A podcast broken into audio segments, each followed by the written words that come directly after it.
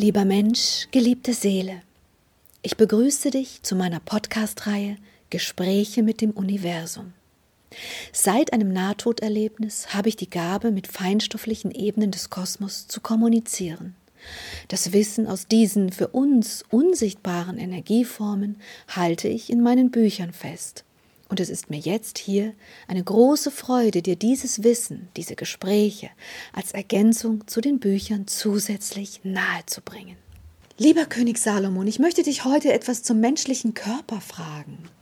Bitte erkläre uns, was du darüber weißt und was wichtig für die Menschen ist, wenn sie ihr Leben mit und ihm verbringen, durch all die Altersphasen hindurch. Sehr gerne. Die Seele will durch die verschiedensten Werkzeuge wachsen. Eine wichtige und sehr besondere Erkenntnis dabei ist, dass die Kraft eines organischen Körpers weniger wird im Laufe des Lebens. Durch die übermäßige Beanspruchung verschiedenster Körperteile werden dabei Verschleißerscheinungen zu Anstrengungen. Diese Anstrengungen wiederum kosten Kraft und das insgesamt bewirkt einen weiteren Kraftverlust.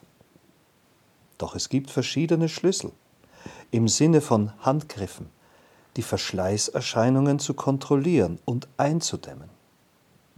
Wer die Kraft des Körpers alle Zeit mit der Kraft des machtvollen Kosmos verbindet, der verliert weniger Kraft dadurch die intensive und beschleunigende Verbindung mit der Quelle, wie das kosmische Kreuz, ein Lebenselixier selbst im Körper wirkt.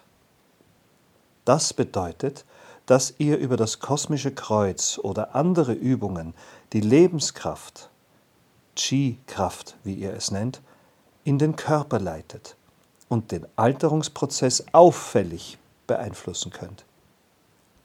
Durch die Möglichkeit des Übersetzens dieser Kraft durch und in eurem Körper arbeitet dadurch der ganze Kreislauf in höherer und dadurch Stoffwechsel anregender Wirkungsweise.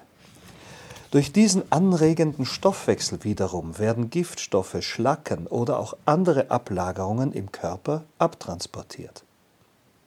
Diese sind die Ursachen für verschiedene Krankheiten, welche dadurch über lange Zeit verhindert werden. Daher rate ich euch dringend, derartige Übungen in euer Leben zu integrieren. Gibt es noch etwas, das du den Menschen bewusst machen möchtest, was die Wahrnehmung ihrer Körper betrifft? Das kann ich tun. Der Körper ist das Werkzeug eurer Seele. Ihr seid das Bewusstsein in eurer Seele. Und dieses drückt sich aus in verschiedenen Impulsen. Wer sehr viel Wirkungsvolles in seinem Leben vollbringen will, der nutzt den Körper, um viel in der Materie zu bewegen. Wer nur sein will, der nutzt ihn, um das Leben als solches zu genießen. Wer durch das Leben aber ohne die bewusste Nutzung der Werkzeuge des Körpers geht, der lebt in einem Kokon. Der Körper und die Seele agieren dann nicht gemeinsam. Das führt zu den unterschiedlichsten Ausbildungen von Krankheiten, geistig wie auch körperlich. Denn das System ist als solches nicht getrennt gedacht. So wie ein Skelett das Fleisch braucht, um durch die Muskeln bewegt zu werden, so werden die Muskeln durch das Skelett bewegt. Aber keine menschliche Körperlichkeit kann ohne das Skelett die Bewegung vollziehen. Alle Bewegungen wiederum bedeuten Leben. Stillstand existiert nicht im Kosmos. Alle Werkzeuge um und in euch werden somit zu Chancen, diese Bewegung zu lenken.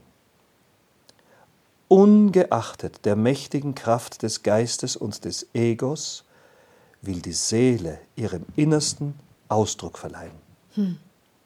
Jetzt könnte man fragen, ob denn eine Seele etwas Inneres und Äußeres hat. Wie genau meinst du das? Eine weise Frage, Silvia. Weil die Seelen vielschichtig sind und keineswegs nur eine einfache, weise Energie. All die Erfahrungen, die ihr sammelt, werden Teil von ihr. All die Gedanken, die ihr habt, sind Teil des Weges, den sie genommen hat, um dabei zu wachsen oder gar zu reinigen. Das bedeutet, durch jeden Impuls, den ihr gebt, und sei er noch so unbewusst, wirkt ihr damit tief in die Seele hinein.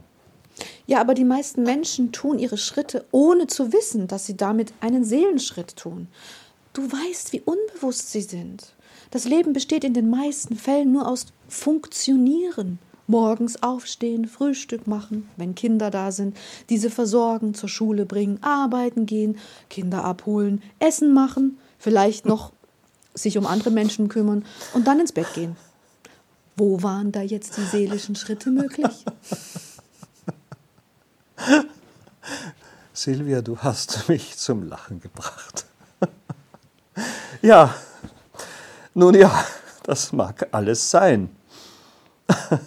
Doch alltägliche Abläufe, die das Leben braucht, können durchaus auch intensiv als seelisch weiterentfaltend und beschleunigend gesetzt werden.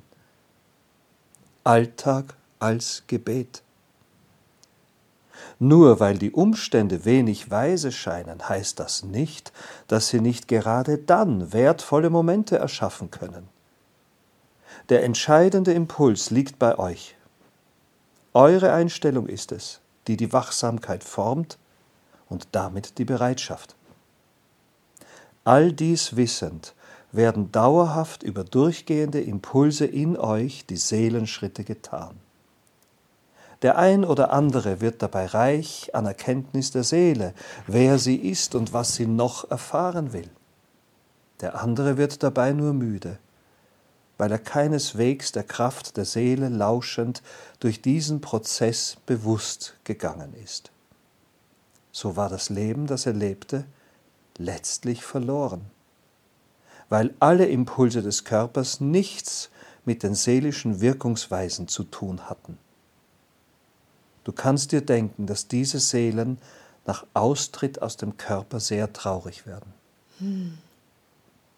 Die Erkenntnis kann, glaube ich, dann relativ einschüchternd oder sagen wir mal sehr traurig sein. So ist es. Hm. Das sollte man vermeiden. Danke für deine Impulse diesbezüglich. Du sprichst ein weiteres Thema an, nämlich den Austritt aus dem Körper. Ist das etwas, worüber du sprechen möchtest? Das wäre sehr, sehr gut. Gut, dann machen wir das. Das nächste Kapitel wird über den Übergang handeln. Danke, Liebe. Danke, Liebe.